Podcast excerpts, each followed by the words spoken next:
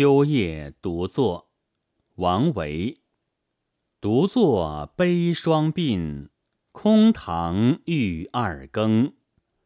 雨中山果落，灯下草虫鸣。白发终难辨，黄金不可成。欲知除老病，唯有学无声。王维中年奉佛，诗多禅意。这诗题曰《秋夜独坐》，就像僧徒坐禅；而诗中写时迈人老，感慨人生，斥神仙虚妄，悟佛意根本，是诗人现身说法的禅意哲理之作，情理都无可取。但在艺术表现上较为真切细微，传神如画，历来受到赞赏。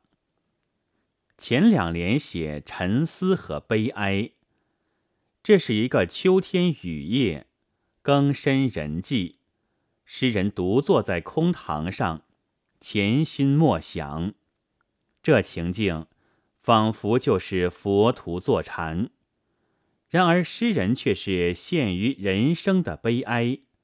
他看到自己两鬓花白，人一天天老了，不能长生。夜又将二更，时光一点点消逝，无法挽留。一个人就是这样的，在岁月无情流逝中走向老病去世。这冷酷的事实。使他自觉无力，而陷于深刻的悲哀。此时此刻，此情此景，他越发感到孤独空虚，需要同情勉励、启发诱导。然而，除了诗人自己，堂上只有灯烛，屋外听见雨声。于是，他从雨声中想到了。山里成熟的野果，好像看见它们正被秋雨吹落。从灯烛的一线光亮中得到启发，注意到秋夜草野里的鸣虫也躲进堂屋来叫了。诗人的沉思从人生转到草木昆虫的生存，虽属异类。却或同情，但更觉得悲哀。发现这无知的草木昆虫，同有知的人一样，都在无情的时光岁月的消逝中零落哀鸣。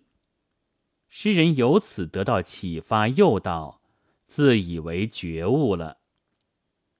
后二联便是写觉悟和学佛。诗人觉悟到的真理是万物有生必有灭，大自然是永存的，而人及万物都是短暂的。人从出生到老死的过程不可改变。诗人从自己皆老的忧伤，想到了宣扬神仙长生不老的道教，诗人感叹：黄金不可成。就是否定神仙方术之事，指明炼丹服药祈求长生的虚妄，而认为只有信奉佛教，才能从根本上消除人生的悲哀，解脱生老病死的痛苦。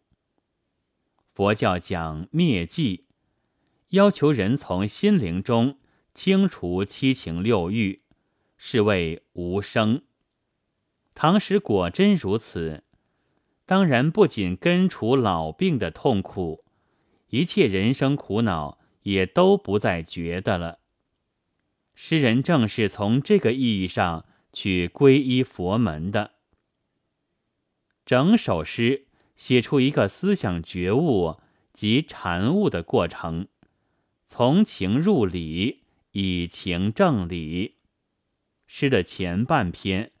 表现诗人沉思而悲哀的神情和意境，形象生动，感受真切，情思细微，艺术上是颇为出色的。而后半篇则纯属说教，归纳推理枯燥无味，缺陷也是比较明显的。本文作者倪其新朗读。白云出岫。